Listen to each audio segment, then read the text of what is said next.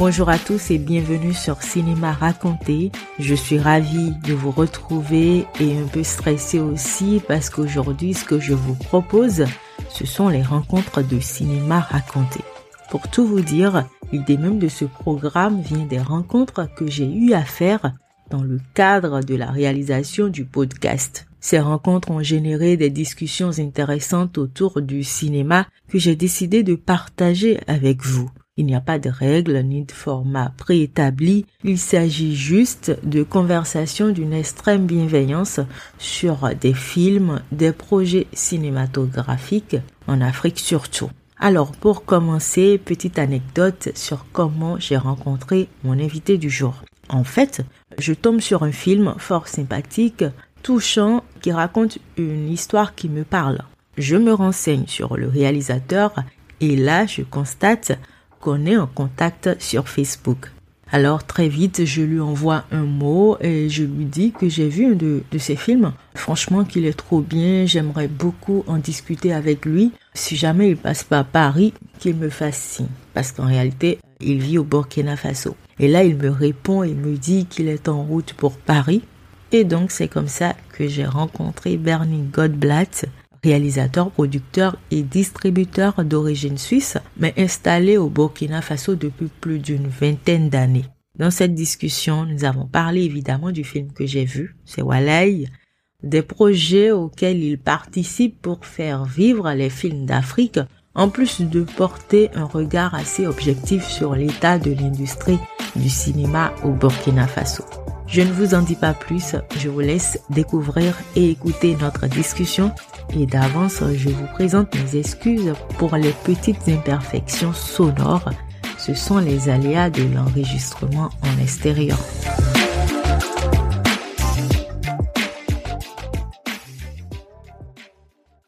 Bonjour Monsieur Bernie Godblatt. Merci d'avoir accepté notre invitation sur Cinéma Raconter les rencontres. Bonjour Marvin, merci pour, euh, pour l'accueil. Vous êtes réalisateur, producteur et distributeur. Et vous êtes établi aussi au Burkina Faso depuis plus d'une dizaine d'années. Comment est-ce que ça s'est fait, votre construction du cinéma autour du Burkina Faso, je dirais? Je peux dire, euh, ça remonte à dans les années 90 où euh, j'avais créé une structure qui s'appelle Cinomad et qui existe toujours, qui est basée à Bobo aujourd'hui et avec laquelle on a fait euh, des centaines, voire des milliers de projections itinérantes en plein air au Burkina, en Mauritanie, au Mali, en Guinée-Bissau, au Sénégal. On était vraiment dans l'itinérance. Et un jour, euh, j'ai eu envie d'en faire moi-même. Parce que j'arrivais des fois pas à trouver le, les films qui correspondaient au public qu'on avait, notamment euh, des histoires de langue, etc. Et donc, euh, j'ai commencé à, à, imaginer que je pouvais moi-même bricoler des films. Et c'est comme ça que je suis devenu, voilà, cinéaste. Voilà, c'est à travers d'abord les, les projections et le public et donc, on a commencé à faire des, petits courts-métrages qu'on testait avec le public directement. Et, et voilà, ça, c'était déjà dans les années 2000, comme ça, en, en Casamance, au Sénégal. Si aujourd'hui j'ai voulu vous rencontrer, c'est parce que j'ai, je dirais que j'ai rencontré aussi un de vos films. C'est Walay. C'est loin d'ici, Gawa 200 bornes. Walay, le bled. Je suis trop content. Là. Depuis le temps que j'en rêve. Y a pas d'électricité dans ma pull Tu vas travailler avec nous pour rembourser ce que tu as volé. Eh, hey, je veux pas, je reste pas là. Moi, j'appelle mon père, il me rapatrie direct. Hein. Ici, tous les garçons à partir d'un certain âge doivent être initiés. Eh, hey, Jean, vas-y, viens, on se veille. Ça va pas, non? Donne-moi une goutte, s'il te plaît. Ensuite, on les circoncis. Quoi? Tu vas faire si on te dit que tu le veuilles ou pas. Vous parlez français maintenant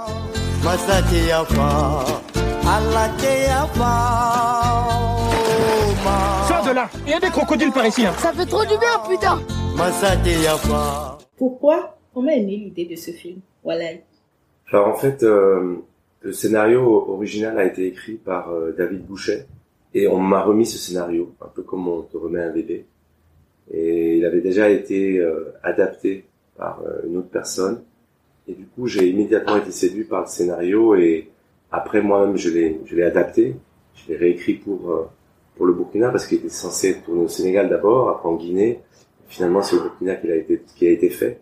J'ai trouvé que c'était un, une histoire intéressante, un mouvement intéressant. Généralement, les gens quittent euh, le sud pour venir au nord, et là, on a, on a, on a le temps de, le temps d'un été, le temps des vacances. Ce petit, en fait, il, il change complètement parce qu'il découvre son autre origine qu'il ignorait. Il découvre ce trésor qu'il avait en lui, mais qu'il ne connaissait pas, et qui est donc cette, cette double, je peux dire, euh, origine ou identité.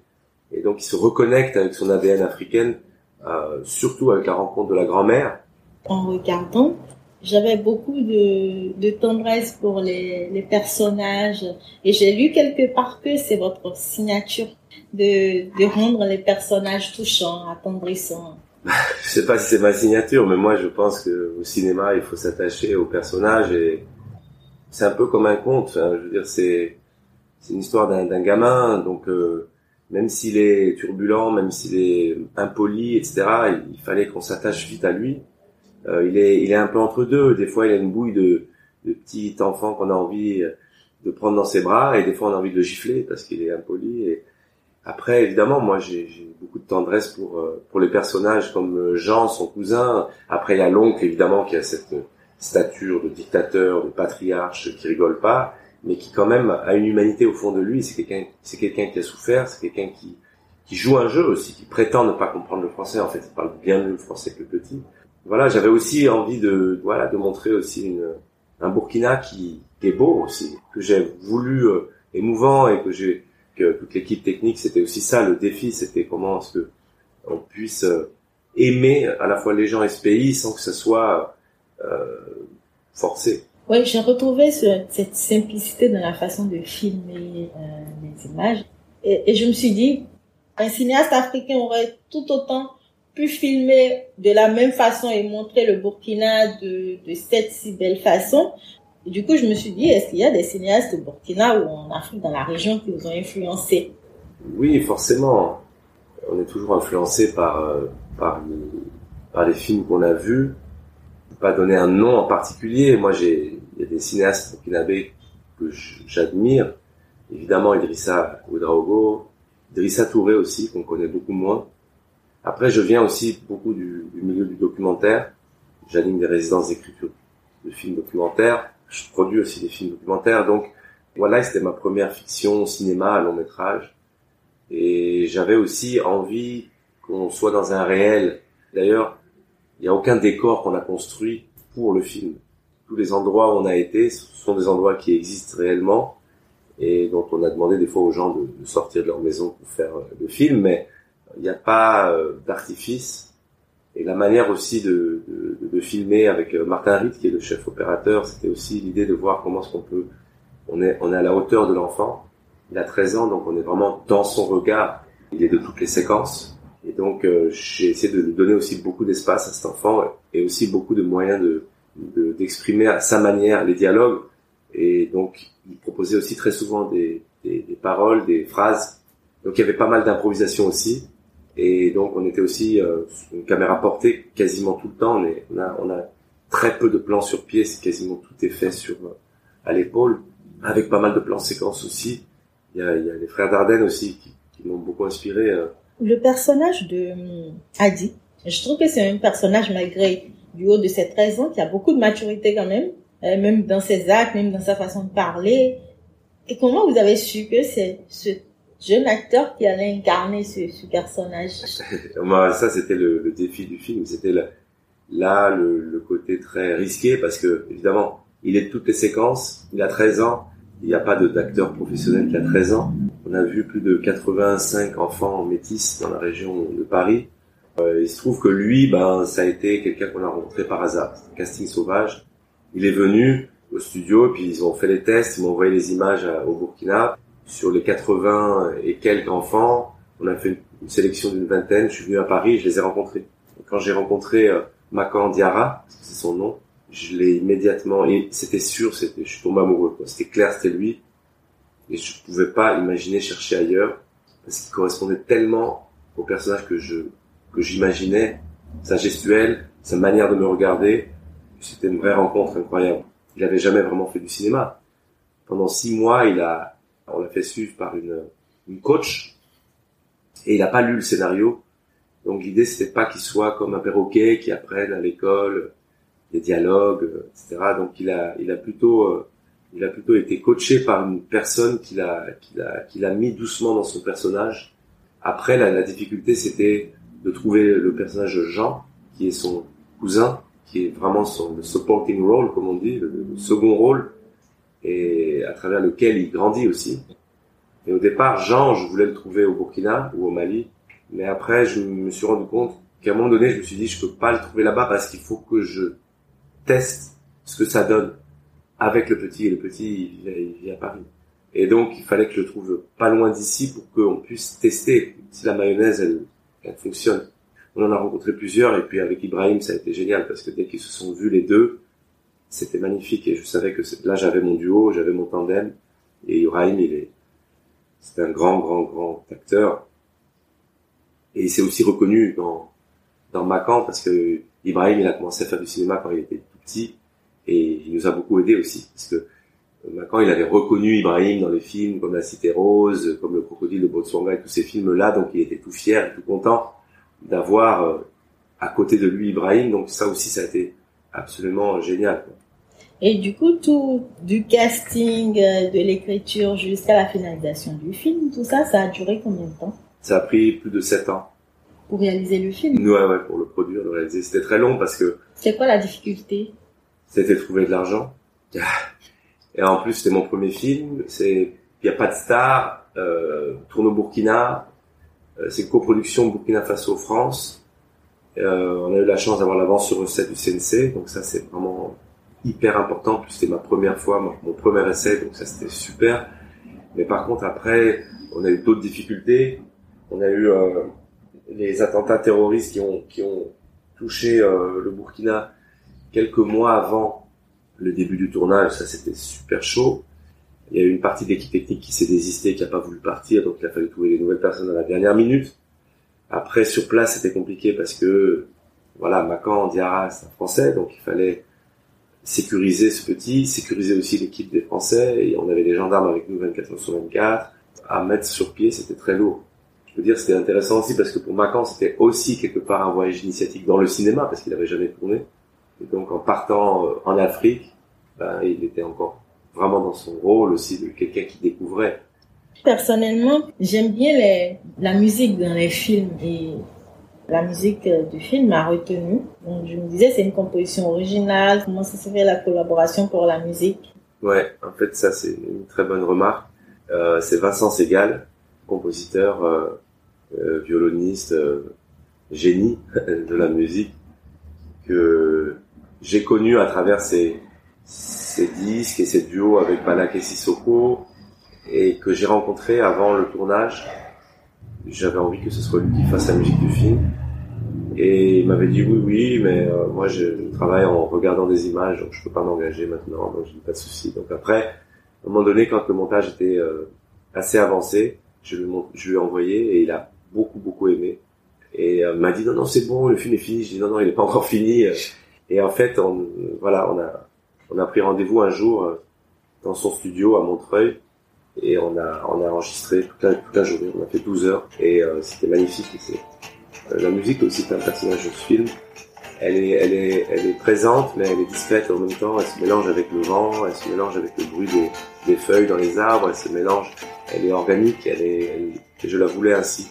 Et voilà.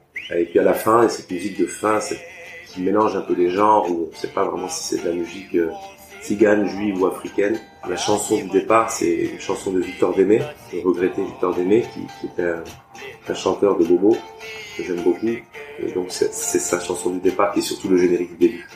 C'est aussi un hommage évidemment à ce grand, ce grand chanteur musicien.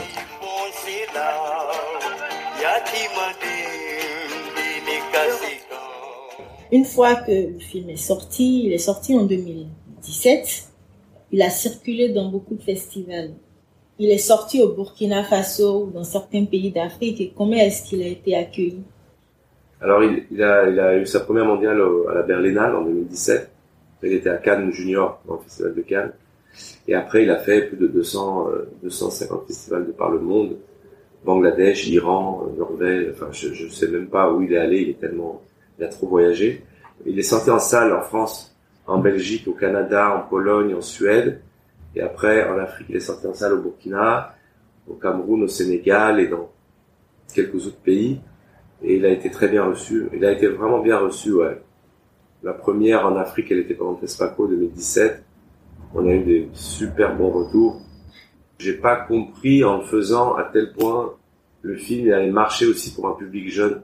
Et en fait, il a gagné euh, le prix du meilleur film pour la jeunesse en Europe en 2018 du European Film Academy. Les jeunes s'identifient tellement à Adi. Après en Afrique, évidemment, ils s'identifient pas forcément à Adi, mais ils peuvent très très bien s'identifier à Jean ou aux, autres personnages. Après aussi, j'ai, je me suis rendu compte qu'il parlait aussi beaucoup à, des, Boliviens, à des, des gens au Bangladesh, enfin, etc. Parce que il y a aussi des thématiques qui sont pas forcément celles de l'Afrique et de l'Europe, mais c'est aussi des thématiques de, de générationnelles. Relation entre la grand-mère et le petit, eh ben, tu la retrouves euh, en Amérique latine, tu la retrouves euh, en Russie, tu la retrouves partout. Euh, j'ai vu des gens, par exemple après une projection à Londres au BFI, il y a une dame en pleurs qui m'a parlé de sa grand-mère. Une fois en Italie aussi, un, vieux monsieur qui me parlait, qui, disait que ça lui rappelait son enfance dans son village en Italie. Donc c'est chouette parce que ça touche des sensibilités et des, des vécus qui, qui, dépassent le cadre du Burkina et de la France, évidemment. c'est pour ça qu'on fait des films. Quand moi, je, parle des, des films euh, sur le podcast, j'aime bien pouvoir recommander aux gens ou aller voir le film dont je parle. Je sais pas si euh, il y a une programmation prochaine pour Walay euh, ici en France ou au Burkina Faso. Alors il y avait une projection le 28 août passé à Paris en plein air. Euh, mais là, on est en septembre, donc c'est râpé. Il y a régulièrement des projections du film. En fait, il faut il faut se renseigner, il faut se, se plugger et j'espère que oui, je pourrais toujours relayer s'il y a une projection. Vous allez relayer, moi, je pourrais toujours relayer. En tout cas, c'est en France, euh, c'est Réseau qui distribue le film et ils l'ont bien distribué. On a eu on a une, une quarantaine de salles pour la sortie euh, et je peux dire quand même qu'il a il a bien marché pour un film avec un petit budget où il a été aussi diffusé sur euh, sur euh, Ciné+, sur Canal+, sur TV5 Monde. Au Burkina Faso, en dehors de la réalisation, vous participez à plusieurs autres projets comme celui du Ciné Gimbi. J'en ai entendu parler brièvement. En fait, euh, le Ciné Gimbi, c'était une salle qui avait ouvert en 1957 dans des colonies et qui a fermé en 2005, comme d'autres salles de cinéma un peu partout, hein, au Bénin, au Togo, à Ouaga. Et en fait, lorsqu'on avait commencé ce rêve de, faire renaître une salle, on a cherché les anciennes salles pour voir où elles étaient, et il n'en restait plus rien, parce que la plupart étaient devenus euh, des magasins ou des, lieux de culte, des gares routières, et il restait ce Ciné qui n'avait pas été encore euh, euh, vendu. Donc on a sauté sur l'occasion et on a, on a levé des fonds pour acheter le lieu. Et après, sur ce lieu-là, parce que c'était une salle en plein air. Imaginez concevoir et construire une salle moderne mais toujours accessible, populaire, parce qu'on est au cœur d'un quartier populaire, au bord d'une route très très fréquentée. On est entouré par les habitations, les maquis, les marchés, etc. Et donc l'idée c'était de, l'idée c'est d'en faire un lieu de vie, un lieu de, euh, un lieu de formation avec l'éducation à l'image, avec des, initiations pour pour les jeunes, avec des, des résidences, etc. Mais aussi une programmation quotidienne avec des films d'auteurs, des films blockbusters, des films pour tout le monde. Donc on aura deux salles, une salle en plein air de 250 places, avec, on maintient, on a toujours l'écran de 1962 qui est là dehors, et une salle intérieure climatisée de 174 places, plus un bar-resto, des bureaux et, une, un lieu de, réunion. Voilà, c'est un peu un centre culturel qu'on est en train d'ouvrir, parce que dans la ville de Bobo, depuis 2005, il n'y avait plus de cinéma. Donc c'est quand même quelque chose une ville d'un million d'habitants, plus d'écran, euh, vous en savez quelque chose, à Cotonou, bah, c'est un peu le même problème, euh, au Togo aussi, euh, dans plusieurs pays, c'est une catastrophe en fait. Je pense qu'aujourd'hui, une salle de cinéma, elle peut pas vivre ou elle peut pas être gérée comme on, comme dans les années 80. Il faut, il faut inventer des nouveaux modes de fonctionnement pour attirer la jeunesse, pour attirer les gens, les vieux aussi. Euh, et pour s'adapter à son temps. Aujourd'hui, on est en 2021 et, et ça évolue tellement vite les modes de consommation. Je, pour finir, c'est pas un projet euh, nostalgique d'un cinéma paradisio et tout. Au contraire, c'est plutôt un projet révolutionnaire, euh, moderne, ancré dans son temps, quoi. Justement, aujourd'hui, on parle de ces nouveaux usages, ces nouvelles formes de consommation de films. Est-ce que, selon vous, c'est une tendance qui peut aider à ramener les Africains dans les salles? En fait, les salles n'ont pas fermé parce que les gens ne voulaient pas aller au, cinéma. Les salles ont fermé pour des raisons structurelles. Les salles ont fermé parce que il y a eu des pressions qui ont été menées sur les États africains, notamment la Banque mondiale et le FMI et tous ces programmes d'ajustement structurel qui ont, forcé les États à se débarrasser de, d'entreprises et de secteurs soi-disant pas rentables. À ça, on ajoute euh, la corruption, euh, la gabégie, euh, les détournements. Et à ça, on ajoute l'arrivée à l'époque des, des, DVD, VCD et des paraboles et des trucs. Donc, il y a eu une espèce de cocktail maléfique comme ça Et du coup, les États africains, ils ont pas pu, ils ont pas su aussi garder ces salles le temps que le temps que la mauvaise période passe. Donc ils ont vendu, ils ont vendu, privatisé, vendu. Et voilà, aujourd'hui, euh, les salles renaissent heureusement, mais c'est quand même il y a eu beaucoup de de, de, de, de gâchis quoi. Et donc, dans quelques semaines, ce sera le, le FESPACO au Burkina Faso, qu'on considère comme la capitale du cinéma en Afrique de l'Ouest et même en Afrique.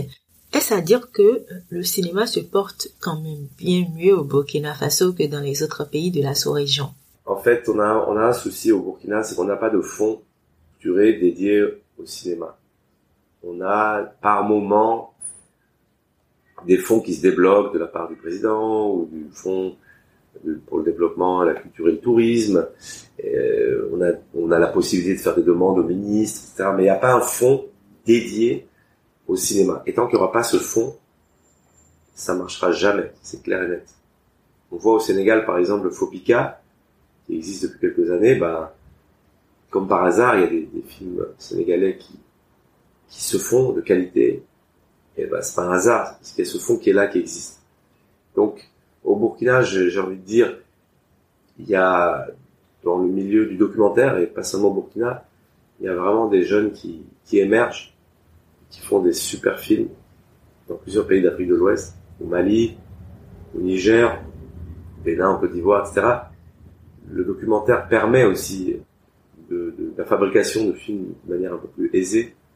Dans le terme de fiction, on est encore, euh, on est encore un peu loin du compte. Alors il y a des films qui se font. On appelle ça les low budget, c'est un petit peu réducteur. Et il y a des films qui se font. Hein. Chaque mois, il y a des films qui sortent dans les salles de cinéma au Burkina mais voilà, c'est des films qui sont difficilement exportables. C'est vraiment pour un public local et c'est bien qu'ils existent ces films. Ils sont difficilement euh, exportables et donc ça reste quand même. Euh, Est-ce que ce n'est pas bien quelque part de, de, de, faire du film pour public local?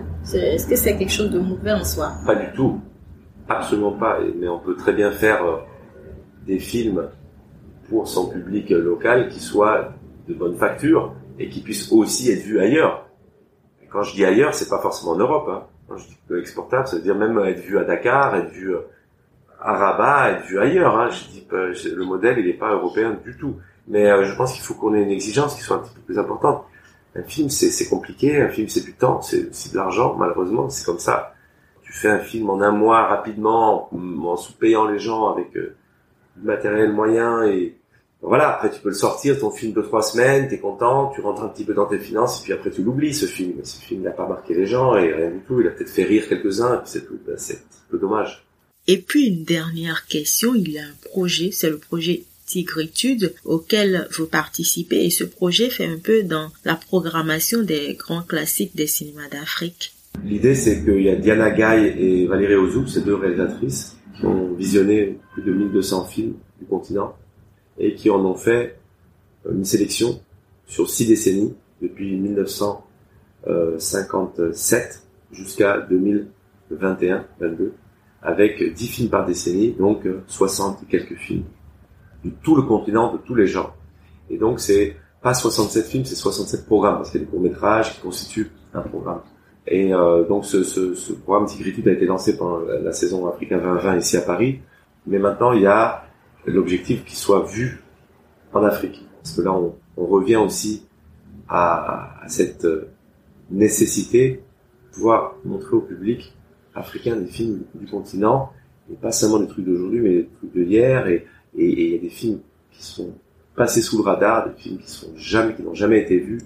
C'est quand même notre patrimoine. À un moment donné, il y a eu cette réflexion sur comment est-ce qu'on va pouvoir le, le montrer ce programme en Afrique, parce que c'est quand même ce qui est important. Oui. Et moi, j'ai j'ai été vraiment séduit par, par cette idée, et du coup, je me suis engagé avec euh, la société de production, le film Jabadja, à porter ce projet au Burkina, et puis on a eu un financement pour, en 2022, faire des, des séances au Gimbi et en itinérance aussi. Mais merci beaucoup, Monsieur Bernie Godblatt, d'avoir accepté notre invitation sur Cinéma Raconté. Et bon vent au film Walai, bon vent à Cinéma Gimbi et bon vent à tous vos projets euh, cinématographiques au Burkina Faso. Merci Marvin. Euh, Il n'y a pas que le Burkina. Hein. On produit actuellement un film au Congo. Il y a d'autres, il y a d'autres pays.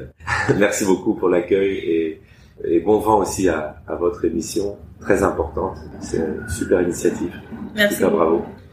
Voilà, c'est la fin de ce premier numéro de Cinéma raconté les rencontres. J'espère bien pouvoir vous faire découvrir un personnage, un acteur du milieu du cinéma africain au moins une fois par mois, je l'espère en tout cas. Il n'y a pas de règles, il n'y a pas de format, je l'ai dit, c'est au feeling, c'est par rapport aux rencontres, à la pertinence des discussions que j'ai avec cette personne que je pourrais vous proposer ce programme.